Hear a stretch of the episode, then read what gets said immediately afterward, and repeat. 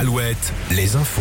Les infos présentées en ce mardi par Denis Lebars. Bonjour. Bonjour Nico, bonjour à tous. Et on commence avec une info SNCF ce matin. Oui, le trafic est perturbé entre Angers et Le Mans et il le restera jusqu'à 9h ce matin. C'est la conséquence des intempéries. Sans plus de précision, mais on pense notamment à des chutes d'arbres nombreuses ces derniers jours le long des voies ferrées. Sur les routes, d'autres perturbations ce matin, mais pour d'autres raisons. Des opérations escargots sont annoncées dans le Choletais et le pays nantais dans la matinée.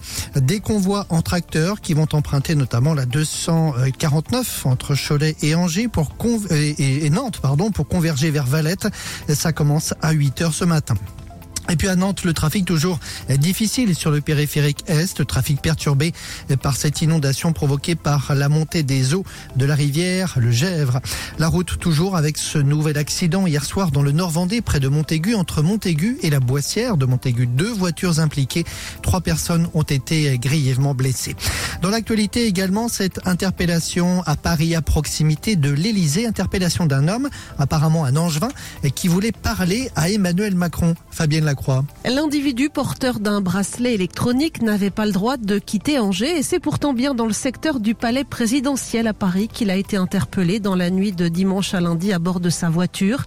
Selon le site Actu 17 qui a révélé l'affaire, les policiers l'avaient d'abord invité à ne pas rester dans le secteur.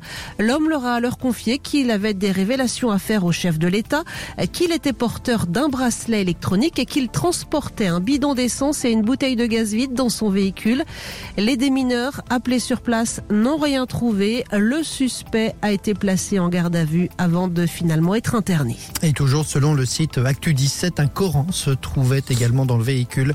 Selon le procureur d'Angers, il ne s'agit pas d'un homme radicalisé. L'actualité internationale. Changement de ton d'Emmanuel Macron sur la question ukrainienne lors de la réunion des alliés de l'Ukraine qui se tenait hier à Paris. Le chef de l'État a affirmé qu'il n'excluait pas l'envoi de troupes occidentales dans le pays assiégé mais apparemment tout le monde n'est pas d'accord sur cette option au sein des pays alliés. Nouvelle défaite d'Angesco hier soir en championnat de Ligue 2, la quatrième en cinq matchs. Cette fois, les Angevins se sont inclinés à Caen, 2 à 0 et puis un mot du temps, quelques mots du temps. Pas de pluie aujourd'hui, mais un ciel gris toute la journée. Très belle journée sur Alouette. Le matin Alouette. Alouette. 6h, 10h.